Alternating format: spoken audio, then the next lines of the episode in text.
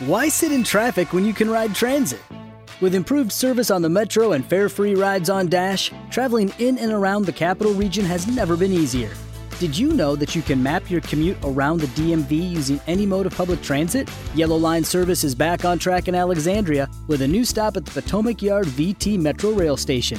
Getting around Northern Virginia has never been easier. Leave the car keys and stress at home and hop on a train, bus, or bike. Plan your trip at novarides.org.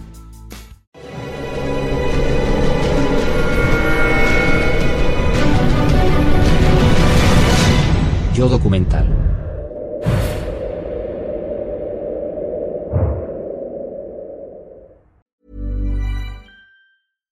ACAST recommends podcasts we love. I'm Sheila Shoiga, the host of Ready to Be Real, which features thought leaders like Dr. Joe Vitale and Nejwa Zabian, along with those who have extraordinary stories to tell. And I also speak to experts on topics as varied as sleep, relationships, aging, folklore, grief, sex, and spirituality. So, for honest and compelling conversations, new episodes of Ready to Be Real release every week, wherever you get your podcasts. ACAST is home to the world's best podcasts, including the critically acclaimed West Cork and the one you're listening to right now.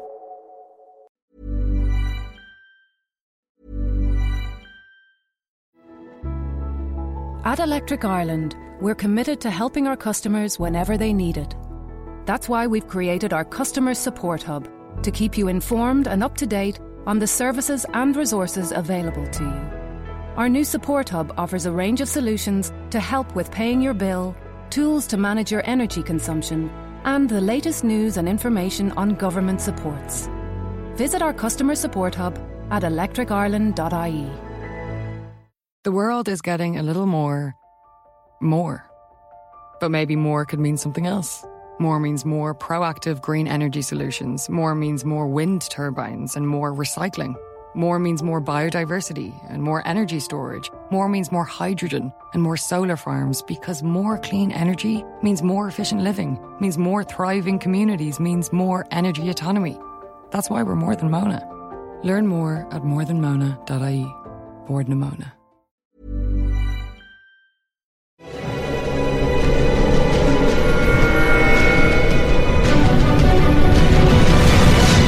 Yo documental.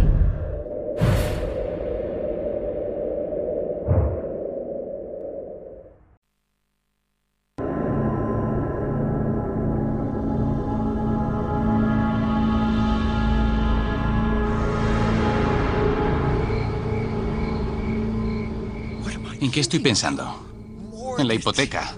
Maldito dinero se esfuma. Además tengo un bulto. Sé reconocer el cáncer cuando lo toco. ¿Dónde está ella? ¿Qué estará haciendo? No llama, nunca dice nada. El estrés es un horror para todos. Nos perturba, nos incordia por las noches y desestabiliza nuestro equilibrio mental. Pero no siempre ha sido así. Durante algún tiempo sirvió para salvarnos. Si eres un mamífero normal, el estrés será tres minutos de gritos y miedo en la sabana. Y si no lo superas es porque estás muerto. Pero todo ha cambiado. Lo que nos ayudaba a sobrevivir se ha convertido en el mayor escollo de nuestras vidas. Actualmente los descubrimientos científicos en la naturaleza Le he dado. y en el laboratorio demuestran que el estrés no es un estado de ánimo, es algo que se puede medir y es peligroso. No es un concepto abstracto. No es algo que tendremos que solucionar en algún momento. Hay que atajarlo ya. En algunos de los lugares más inesperados, los científicos están demostrando lo letal que puede ser el estrés. La influencia del estrés crónico puede dar lugar a algo tan poco sutil y grotesco como la muerte de algunas neuronas. El impacto del estrés se puede ver en nuestro organismo. Acaba con las neuronas, nos aporta grasa e incluso desenreda nuestros cromosomas. El estrés, salvador, tirano o plaga. Vamos a revelar sus secretos.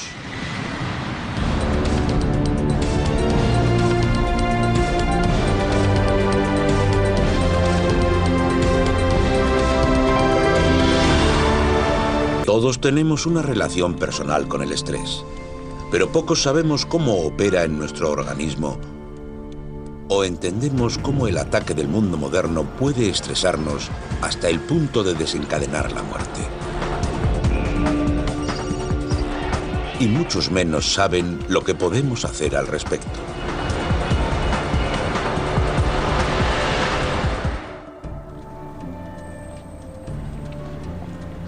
Pero durante las tres últimas décadas, el neurobiólogo de la Universidad de Stanford, Robert Sapolsky, ha investigado sobre el estrés, cómo afecta a nuestro cuerpo y cómo nuestro estatus social puede hacernos más o menos susceptibles. ¿Es eso una mala noticia?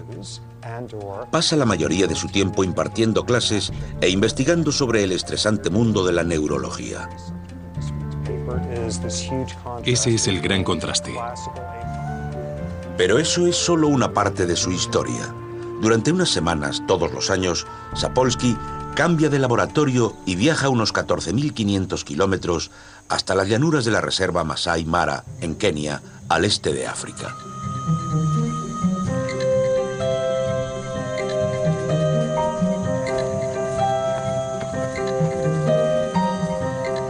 Robert Sapolsky vino a África hace 30 años por una corazonada. Pensó que podría descubrir más sobre los humanos, el estrés y las enfermedades, fijándose en los no humanos, y vino a conocerlos. Si vives en un sitio así y eres un babuino, solo necesitas tres horas al día para conseguir tus calorías. Y si solo tienes que trabajar tres horas al día, te quedan nueve horas de tiempo libre al día para dedicarte a complicarle la vida a los demás.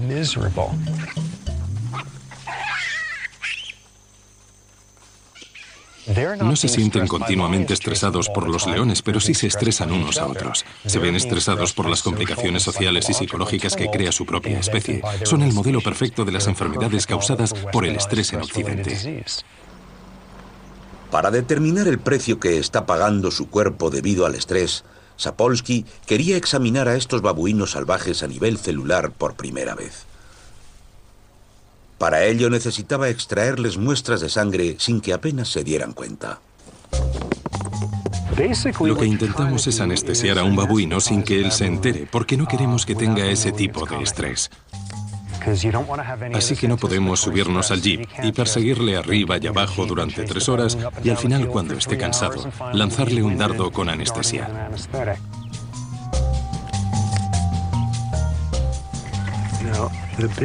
Las grandes ventajas de la cerbatana son que es silenciosa y que se mueve con facilidad. Pero lo malo es que no llega muy lejos.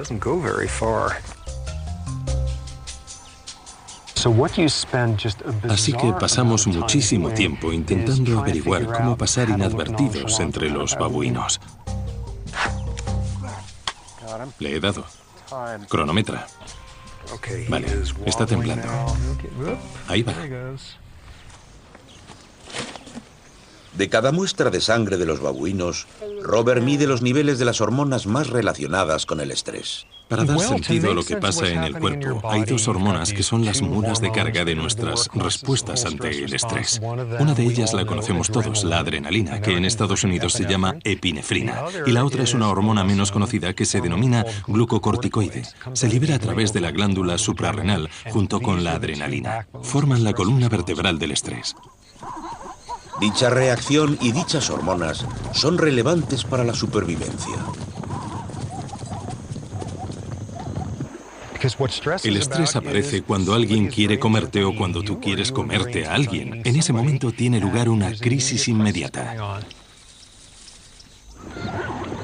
Cuando corres para salvar la vida, lo único importante son ciertos factores básicos.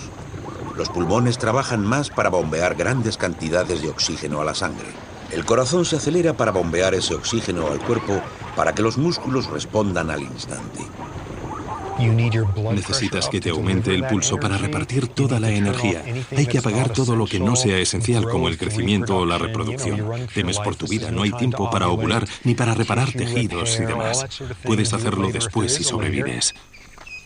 Cuando la cebra se escapa, su respuesta ante el estrés se anula pero los humanos no encuentran el botón de apagado. Nosotros tenemos la misma reacción de estrés ante estados puramente psicológicos.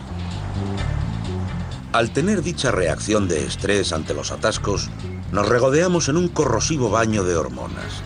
Aunque no sea una cuestión de vida o muerte, hiperventilamos, el corazón se acelera y los músculos se tensan.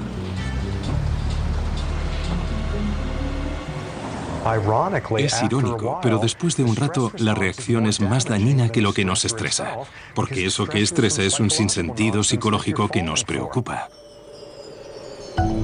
El estrés es la manera que tiene el cuerpo de actuar ante un reto, ya sea un reto a vida o muerte, algo trivial o divertido.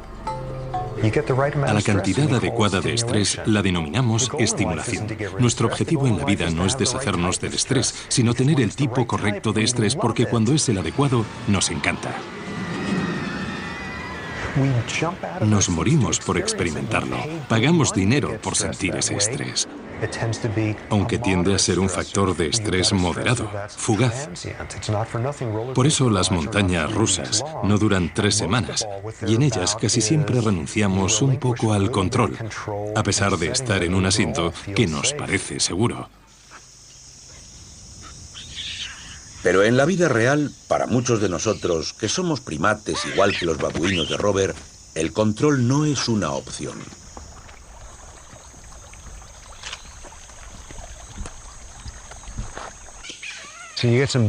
Tenemos a un macho adulto que ha perdido una pelea.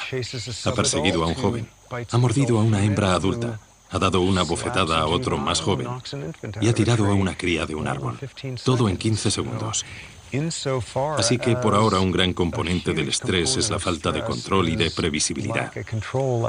Algunos están sentados viendo a la cebra y otros pueden estar pasando un mal día, pero ese teme por su trasero. Así que la vida es mucho más estresante para los que están más abajo en la pirámide jerárquica. Uno de los primeros hallazgos de Robert fue identificar el nexo entre el estrés y la jerarquía de los babuinos. Algunos grupos de babuinos tienen más de 100 miembros y como nosotros han desarrollado cerebros grandes para navegar en el mar de complejidades de las amplias sociedades. Para sobrevivir aquí es necesaria una especie de inteligencia política babuina para que los machos más agresivos y astutos consigan una buena posición y beneficios tales como el poder elegir a las hembras, todos los alimentos que puedan comer y un séquito sin fin de dispuestos babuinos. Todos los machos saben cuál es su posición social, quién le puede torturar y a quién puede torturar él y a quién pueden torturar los torturados. Esto sonará raro después de 30 años con ellos, pero no me gustan los babuinos. A lo largo de los años ha habido algunos a los que he cogido cariño, pero otros son unos asquerosos estrategas maquiavélicos y traidores. Son malos entre ellos, aunque son geniales para la investigación. No he venido a convivir con ellos, así que son perfectos para el estudio. Hace 22 años, a los 30, la histórica investigación de Sapolsky le valió el premio de la Fundación MacArthur. Sus primeros estudios, en los que medía las hormonas del estrés en la sangre, dieron lugar a grandes descubrimientos. El estatus del babuino determinaba el nivel de hormonas del estrés en su cuerpo. Así que si era un macho dominante, tenía menos hormonas en sangre. y si era un macho sumiso tenía más. Pero realizó un descubrimiento incluso más importante. En las muestras de Sapolsky, los de menos estatus tenían más pulsaciones y mayor presión arterial. Fue la primera vez que alguien relacionaba el estrés con el deterioro de la salud en el mundo de los primates en libertad. Básicamente, si eres un babuino estresado y poco... Why sit in traffic when you can ride transit? With improved service on the Metro and fare free rides on Dash, traveling in and around the capital region has never been easier. Did you know that you can map your commute around the DMV using any mode of public transit? Yellow Line service is back on track in Alexandria with a new stop at the Potomac Yard VT Metro Rail Station. Getting around Northern Virginia has never been easier. Leave the car keys and stress at home and hop on a train, bus, or bike. Plan your trip at novarides.org. Are you tired of hiding your smile? Maybe it's time to get some help from G4 by Goldpaw. Their talented technicians specialize in creating brand new permanent teeth in just 24 hours. With as few as four titanium implants, you can enjoy a fully customized bridge for your upper and or lower set of teeth. You can have peace of mind knowing that the G4's experienced lab technicians have designed more than 15,000 new smiles. You can have a new smile that looks, feels, and functions just like natural teeth.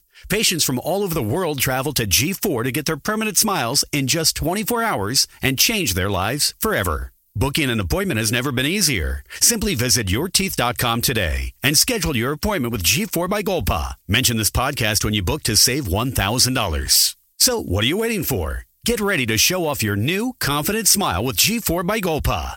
Visit yourteeth.com today and start your journey to a new, permanent smile in just 24 hours. G4 by Golpa. Powered by technology. Inspired by patience. No tendrás la presión arterial alta, niveles elevados de hormonas del estrés, un sistema inmune que no funcionará bien. Tu sistema reproductor será más vulnerable y trabajará peor. Además, la actividad química de tu cerebro será similar a la de un humano con depresión. Y todo eso no son indicadores de un adulto sano como un roble.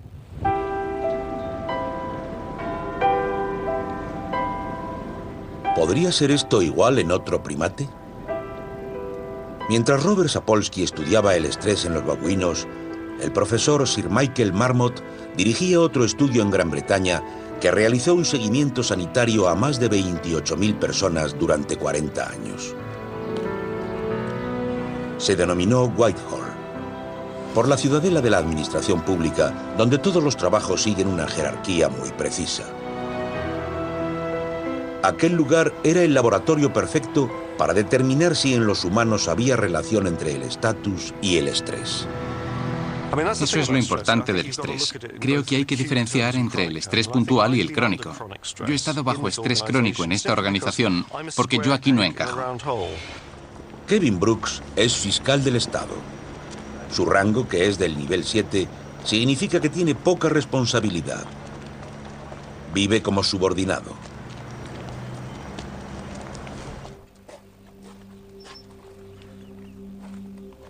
Sarah Woodhull también es funcionaria, pero a diferencia de Kevin tiene más experiencia. De uno u otro modo, hay unas 160 personas bajo mi tutela. Me gusta mucho trabajar para el gobierno.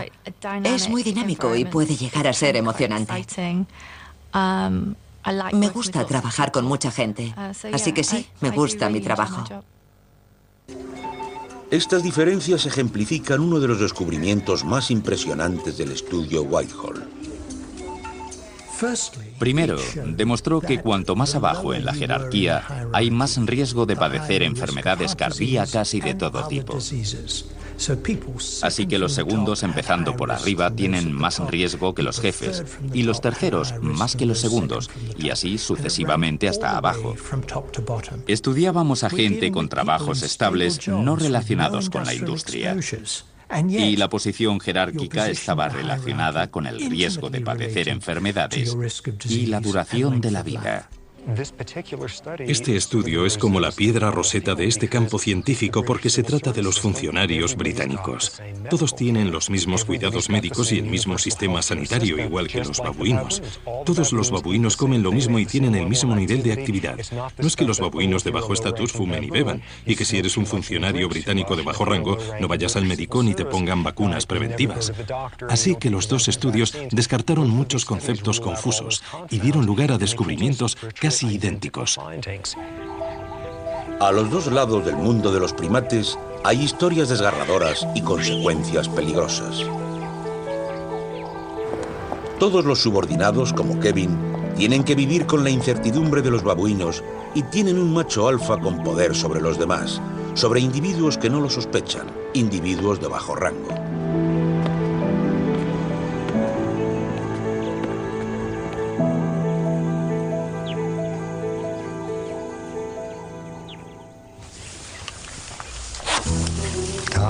has dado.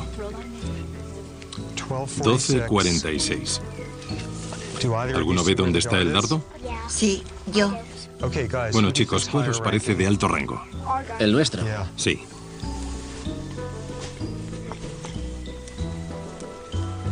Fijaos bien, aseguraos de que el otro no le moleste. Este año, Robert ha traído a su familia a África. Su mujer, Lisa Ser Sapolsky, que es neuropsicóloga, también ha realizado estudios sobre los babuinos. Y por primera vez han traído a sus hijos, Benjamin y Rachel. Parece que está dormido.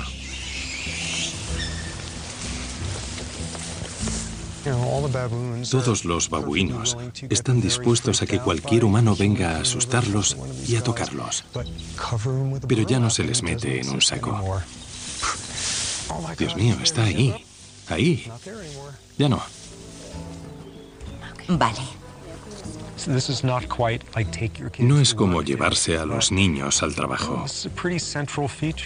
Pero esto forma parte de lo que soy y de lo que mi mujer y yo somos. Y si los niños quieren saber lo que hacemos, esto es fundamental. Como en otras temporadas, Robert controla cómo reaccionan los individuos de todos los niveles dentro de la jerarquía de los babuinos y cómo se recuperan del estrés. Ahora vamos a retar al sistema, incrementando las dosis de epinefrina.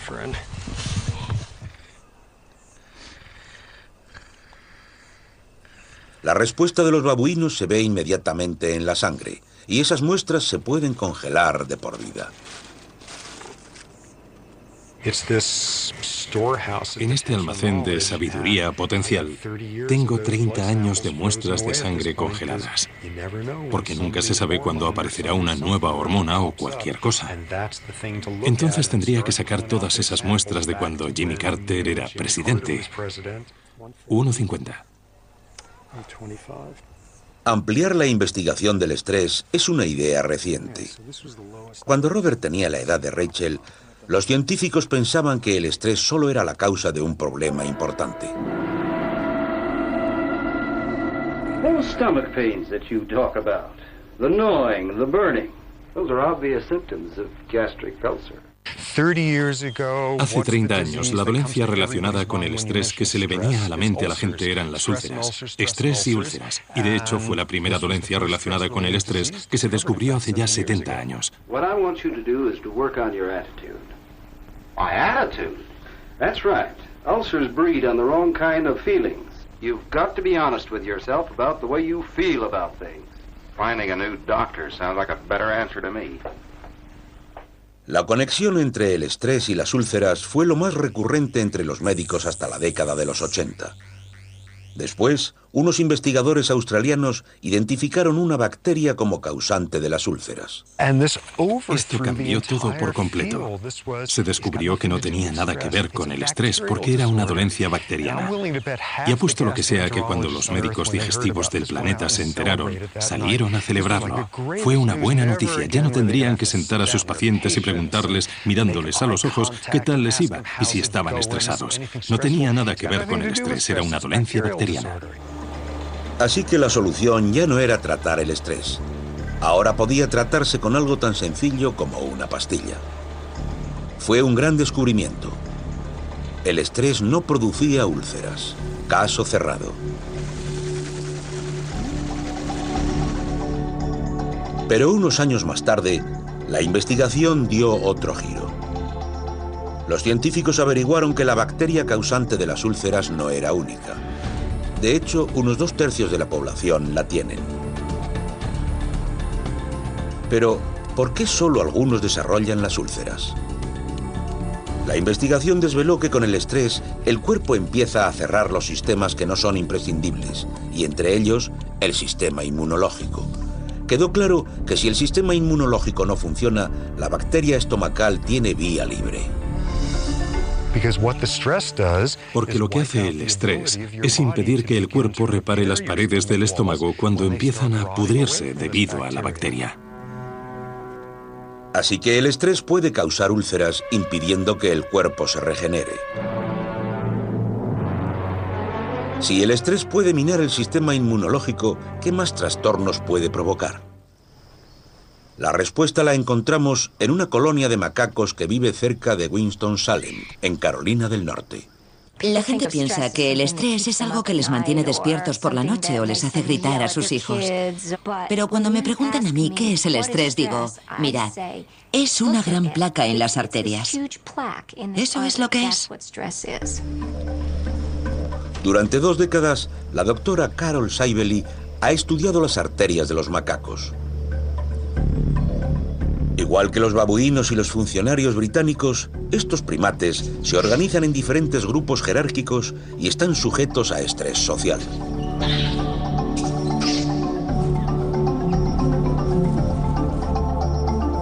Las hormonas del estrés pueden provocar una respuesta cardiovascular negativa, pálpitos y aumento de la presión arterial. Así que si el estrés es de bajo rango, el sistema cardiovascular de un macaco con estatus alto, eh, llamémosle primate jefe, será diferente del de sus subordinados?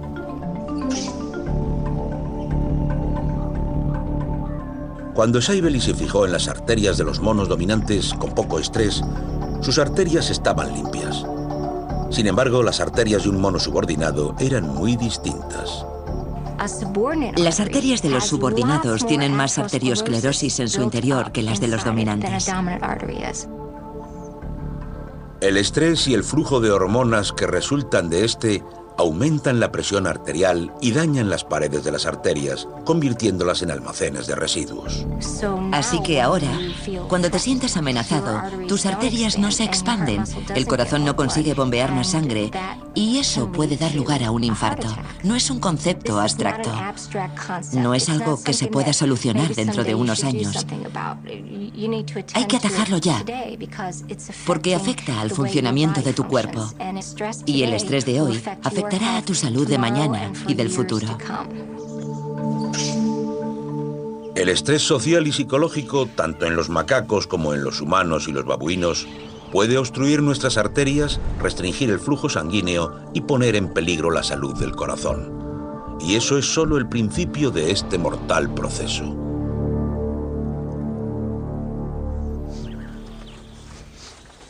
Las primeras investigaciones de Robert demostraron que el estrés puede afectarnos de una manera incluso más peligrosa. Cuando empecé con todo esto, me centré en lo que por aquel entonces me pareció una idea completamente inverosímil. El estrés crónico y la exposición crónica a los glucocorticoides podía dar lugar a algo tan grotesco como la muerte de algunas neuronas.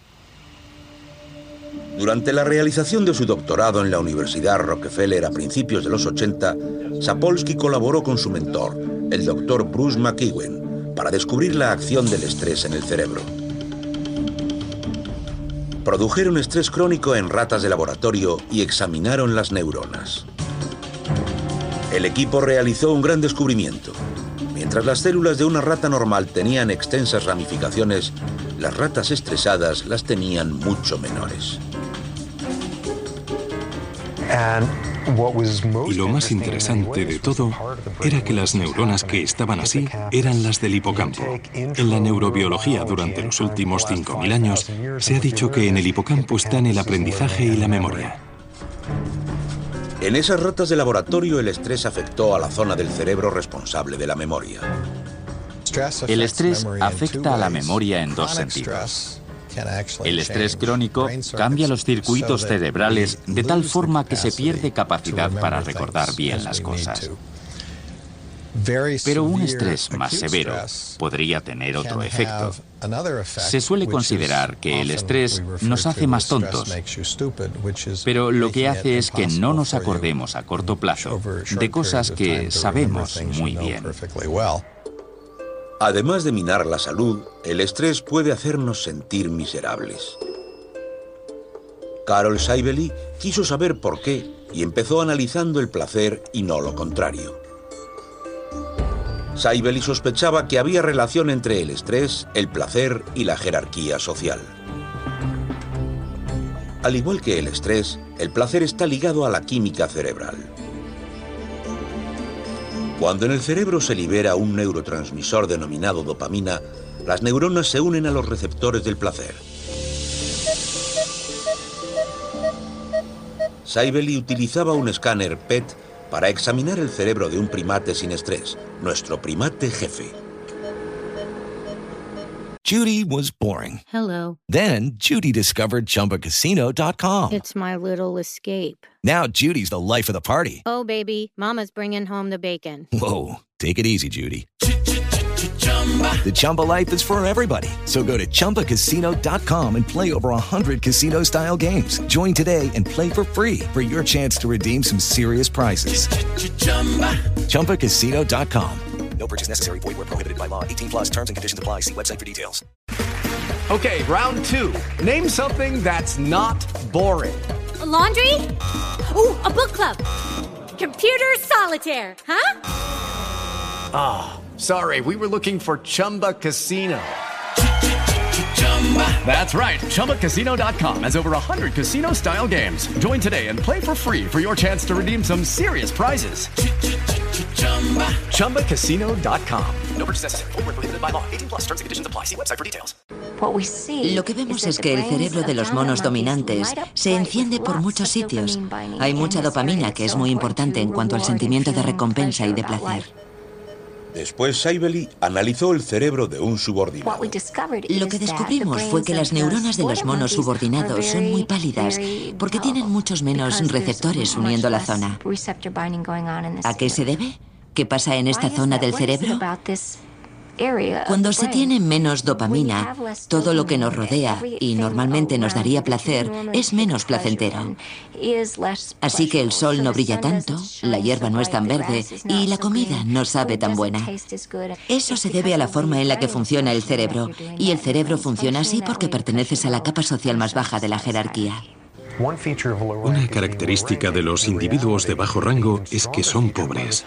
Y otra incluso más importante es que cuando hablamos de los humanos, no solo se trata de ser de bajo rango o pobre, sino de sentirse así. Y una de las mejores formas de que la sociedad te haga sentir menos es restregándote por la cara una y otra vez todo lo que no tienes. Richmond, California. Una ciudad donde las diferencias sociales se ven desde el coche. Este es el camino diario al trabajo del cardiólogo Jeffrey Ritterman. Se puede saber mucho del estrés y de la salud con visitar un barrio. En este barrio, la esperanza de vida es bastante buena y la mayoría de la gente está muy sana. Y según subimos la colina, se ve que el barrio es menos privilegiado. Y cuando pasamos el cruce, baja el estatus social y por consiguiente, en estas zonas, la salud de la gente es mucho peor. Ellos no tendrán la misma esperanza de vida que la gente de clase media que había donde empezamos.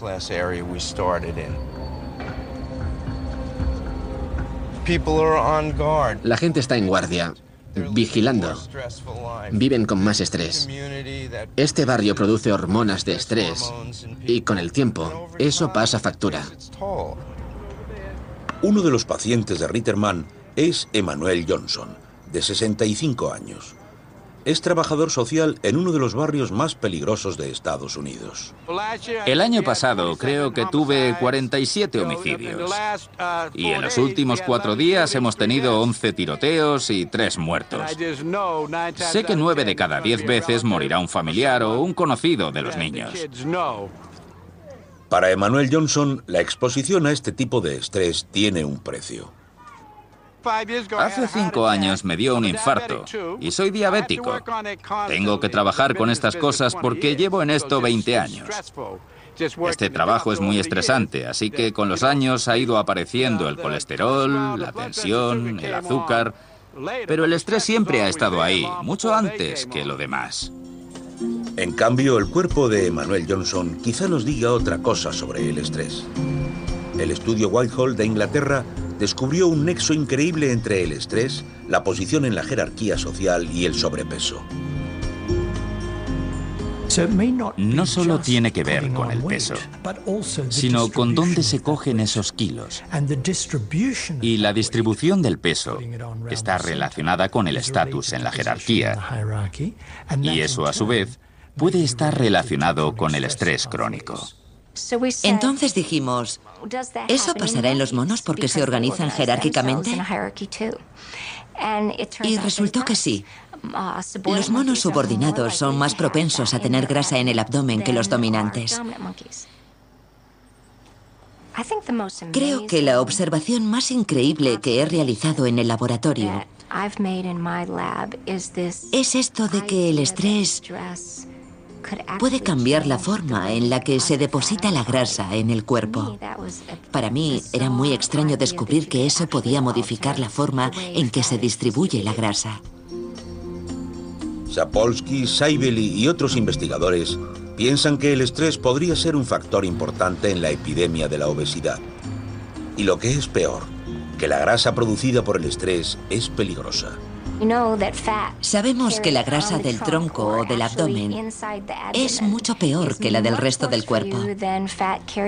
Se comporta de otra manera, produce diferentes hormonas y productos químicos y afecta de un modo distinto a la salud. La gente tiene que valorar más la reducción del estrés, sea lo que sea. Creo que el problema de nuestra sociedad es que no valoramos la reducción del estrés. De hecho, valoramos lo contrario. No solo valoramos a los que pueden hacer dos cosas a la vez, sino que valoramos aún más a los que pueden hacer cinco. Admiramos a esa gente. ¿Cómo lo harán? Pues esa es una forma de vivir muy estresante. Tenemos que cambiar nuestros principios y valorar a la gente que lleva una vida equilibrada y tranquila.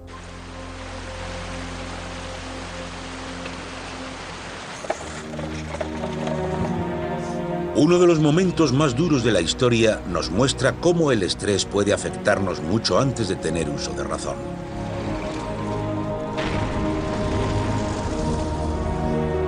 Holanda, finales de 1944.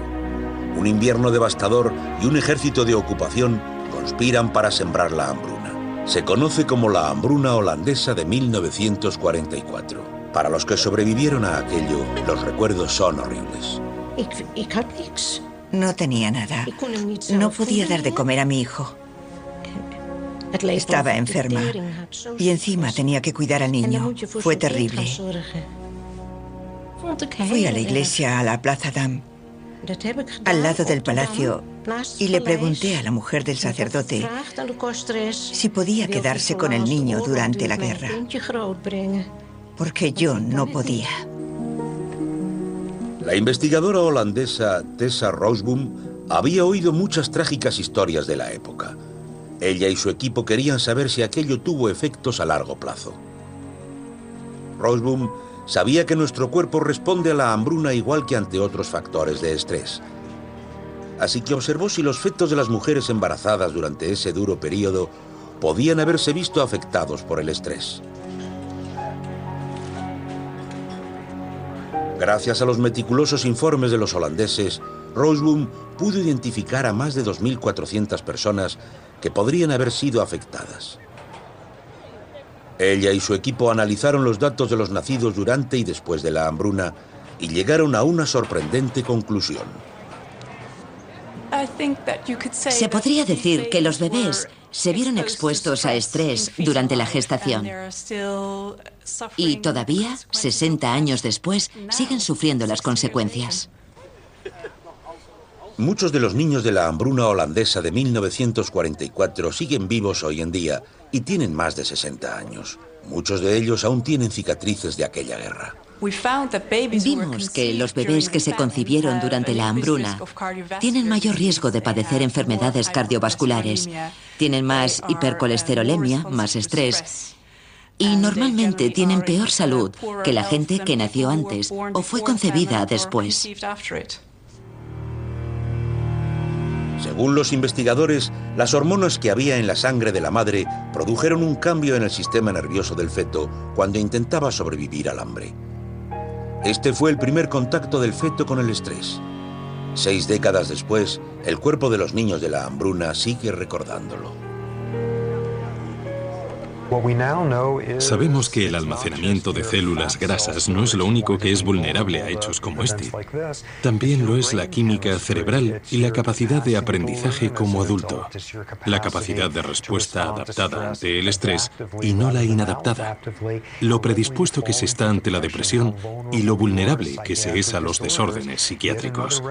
Otro mundo en el que la experiencia y el estrés pueden dejar una huella horrible. Si hubiera podido elegir, no habría sido bipolar. Pero ahora que lo soy, tendré que vivir con ello. Me resulta muy difícil ser flexible. Me enfado con bastante rapidez.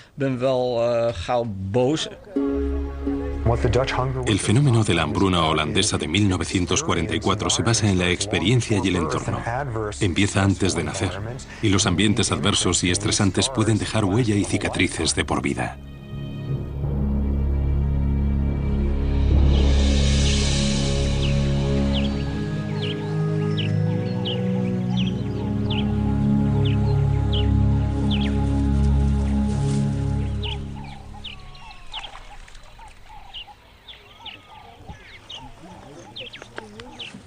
Durante la investigación multigeneracional de este año, Robert, que se ha pasado gran parte de su carrera investigando los efectos del estrés en los individuos y en las células, ha localizado estrés en nuestro organismo más interno. Una de las cosas más interesantes que hemos descubierto es que centrándonos en la base de lo que es el estrés a nivel celular, ahora los genes trabajan la mitad de lo que lo hacían hace años. Nadie se lo podía imaginar. Las estructuras genéticas que antes eran inimaginables, los telómeros, que protegían los cromosomas en los extremos, ahora con la edad encogen. Lo interesante es que el estrés, las hormonas del estrés, pueden acelerar el proceso por el que los telómeros se encogen. Así que al comparar a dos personas de la misma edad, si una es de bajo rango y tiene muchas hormonas del estrés, veremos que tendrá los telómeros más pequeños. ¿Y cómo se puede aplicar este descubrimiento a los humanos? San Rafael, California. Una vez a la semana, Janet Lawson tiene una cita muy importante. Se reúne con otras madres para compartir experiencias que les han producido estrés crónico. Pierde el equilibrio y eso me da miedo. Así que anoche salimos y le compramos un casco nuevo de broma. Se hace mayor y quiere más independencia. Es duro. Todas ellas tienen hijos discapacitados. Mi hijo solo tiene ocho años y lo llevo bien, pero no salgo mucho. No puedo. Hace poco, una amiga me dijo, creo que deberías dejar a Lexi vivir sola. Y eso me estresó mucho. Con solo pensarlo. Lo siento. No lo sientas. No me diga eso. Es como una niña pequeña.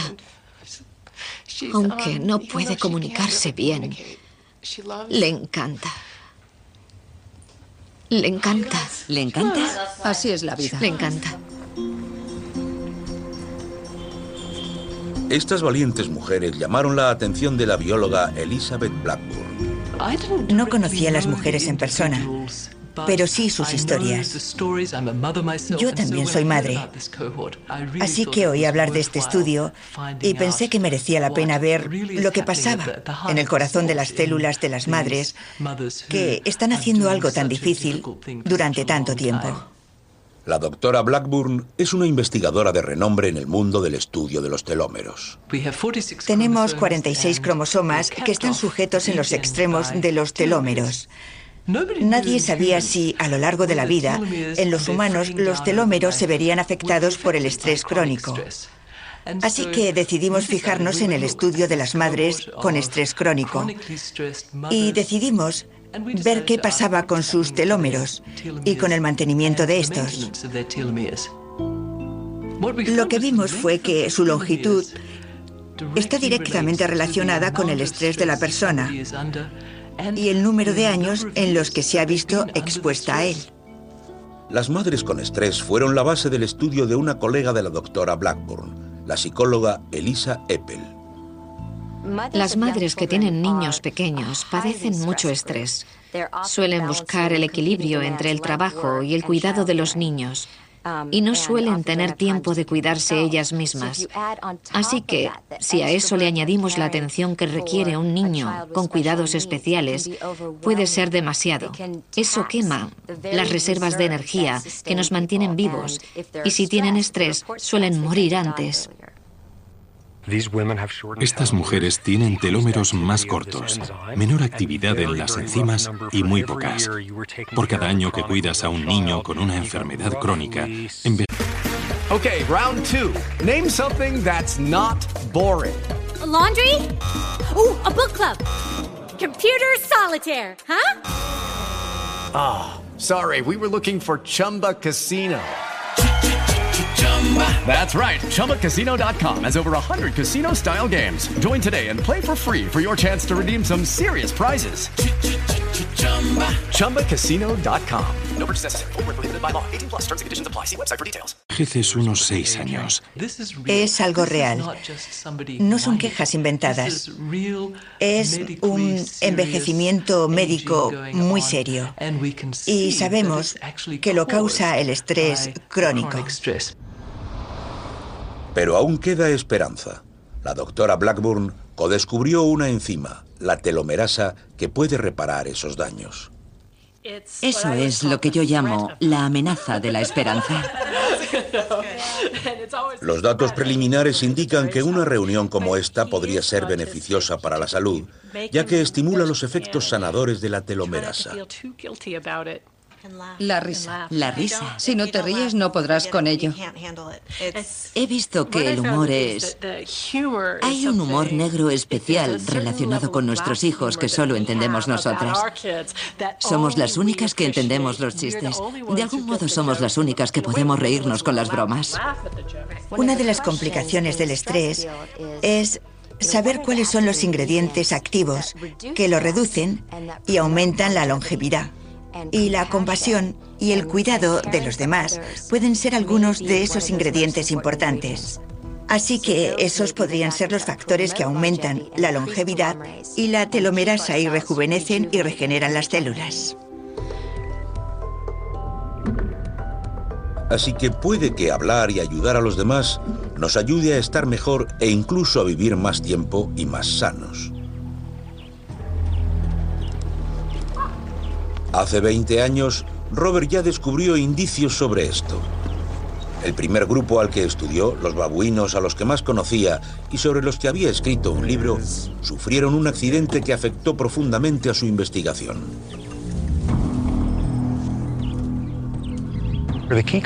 Hace 30 años empecé con el grupo Kikirok y por aquel entonces eran nuestro grupo de babuinos. Es decir, los machos eran agresivos, la sociedad estaba muy bien estratificada y las hembras sufrían bastante. Así era nuestro grupo de babuinos. Y luego, unos 20 años después, pasó algo horrible y científicamente muy interesante. El grupo Kikirok se dirigió a buscar comida al vertedero de un centro turístico muy conocido.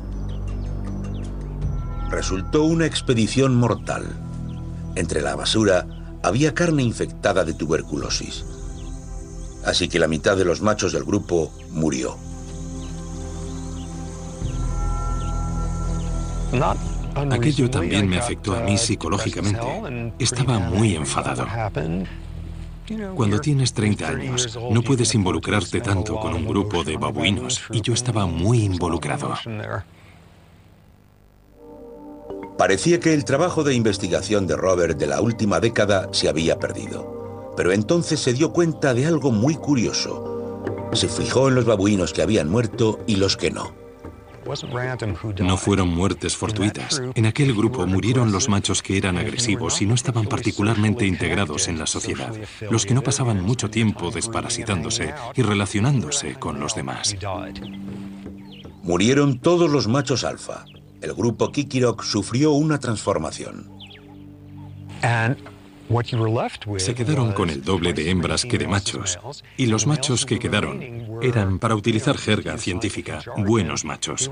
No eran asquerosos y agresivos, eran buenos con las hembras, socialmente muy conciliadores, y eso transformó el ambiente que había en el grupo.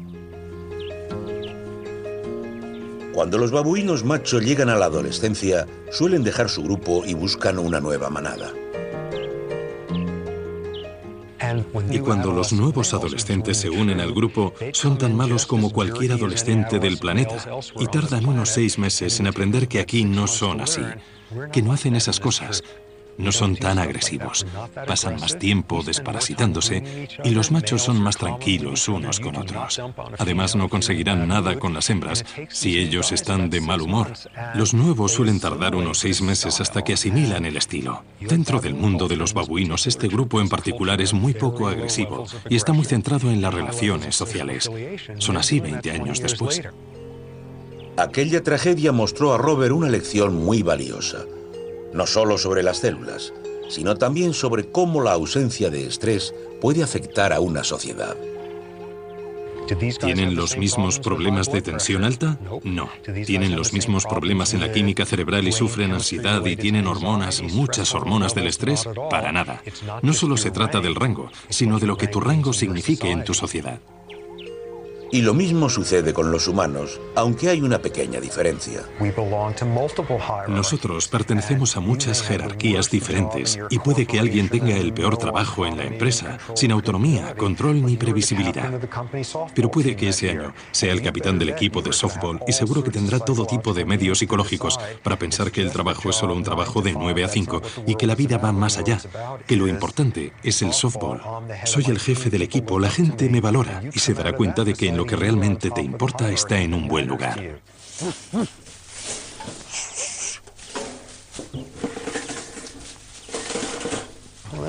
Ha funcionado. Mucha caca de babuino. Y esto bajo las circunstancias adecuadas y con el experimento correcto es una mina de oro. Es una pena, pero esta vez solo significa que hay que limpiar la jaula.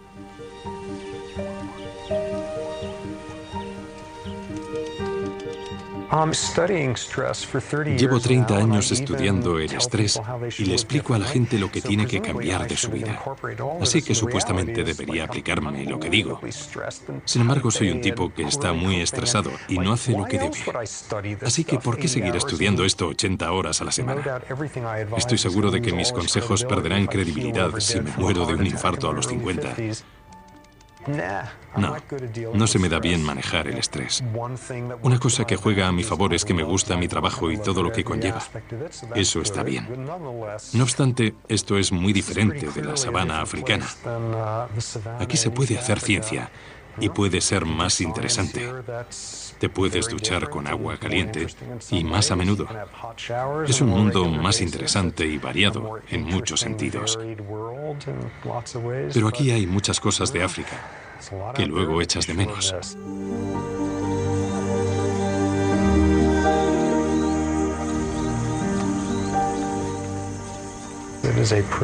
Es un sitio milagroso donde toda la comida está buena y las sensaciones son diez veces más intensas.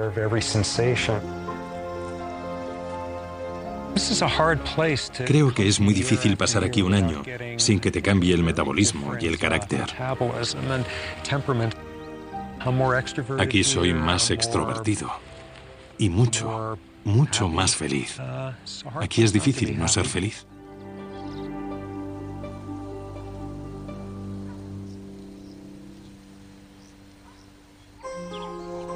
Así que un antídoto para el estrés podría ser encontrar un lugar donde se tenga el control. Pero, ¿cómo podemos encontrarlo si pasamos tanto tiempo trabajando? Yo diría que lo que hemos aprendido del estudio Whitehall y del estudio de los primates es que las condiciones en las que se vive y se trabaja son vitales para la salud. Sarah Goodhall, nuestra experimentada funcionaria, disfruta de los beneficios de tener control. Yo creo que no tengo estrés. No trabajo 100 horas a la semana. Controlo la cantidad de trabajo que tengo para asegurarme que puedo seguir haciéndolo a largo plazo. Control, la cantidad de control, está muy ligada al lugar que se ocupa en la jerarquía laboral. Y hemos descubierto que, en general, cuando la gente nos informa de que las cosas han empeorado, de que el estrés ha aumentado, los índices de la enfermedad también aumentan. Cuando la gente nos dice que tiene más control, que recibe mejor trato en el trabajo, que todo es más justo y que las cosas van mejor, la enfermedad disminuye. He tenido mucha suerte. Nunca he tenido problemas de salud. Pero no todo el mundo tiene tanta suerte. Así que, ¿qué podemos hacer la gran mayoría que no estamos en el poder? Hay que involucrar más a la gente en el trabajo, darles más responsabilidad en lo que hacen, más recompensas dependiendo del esfuerzo que hagan. Y así se conseguirán trabajadores más sanos y mayor productividad.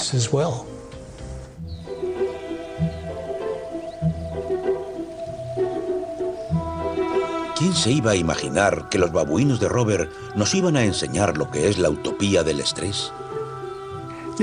Puede que esto suene raro, pero creo que estamos intentando crear una sociedad mejor. Basándonos en los estudios de los babuinos y de los funcionarios británicos, podemos crear una sociedad con las condiciones idóneas para que la gente prospere. Ahí queremos llegar, a crear una sociedad mejor en la que la gente pueda prosperar.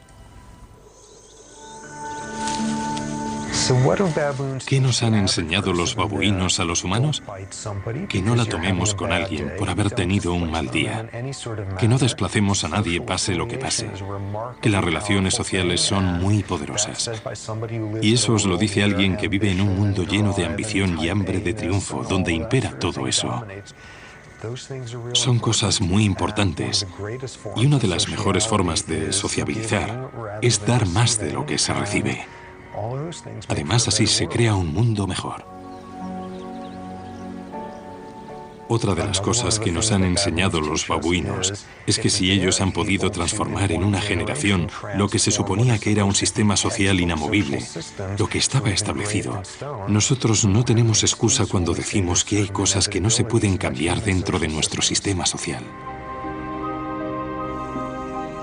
Entonces, la pregunta que nos hacemos a raíz del trabajo de Robert es, ¿seremos capaces de aprender de los babuinos? El grupo Kikirok no solo sobrevivió sin estrés, sino que mejoró.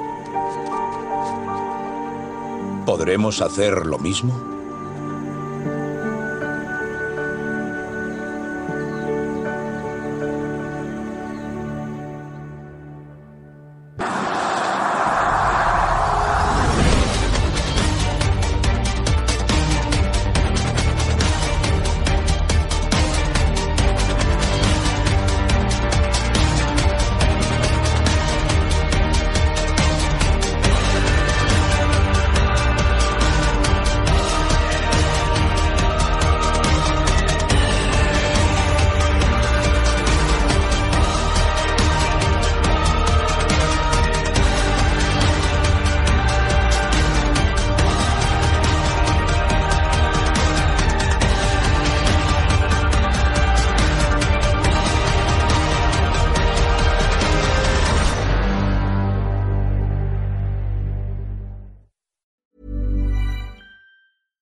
Electric Ireland, Tom muid monta dargus de mé a charú nóir is gá. Sin an fág a chruthigmuid ar mátaíochtta de chustaméí. Chn tú a chuinal ar anolalas agus sús chun dáta foiinúor serviceí agus ar nachfanéadtóir fóldit. Cuir an armáltaíochtta nu a réimse réach ar fá. Chn tú a charú de vile é íag, Erle sí chun ditú foioine a bhanistú agus an tolas is déine faoi haíochttaí an rialtas. Torcourt ar electricireland.ie. The world is getting a little more. more. But maybe more could mean something else.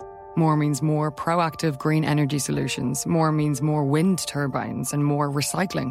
More means more biodiversity and more energy storage. More means more hydrogen and more solar farms because more clean energy means more efficient living, means more thriving communities, means more energy autonomy. That's why we're more than Mona. Learn more at morethanmona.ie. Ford Namona.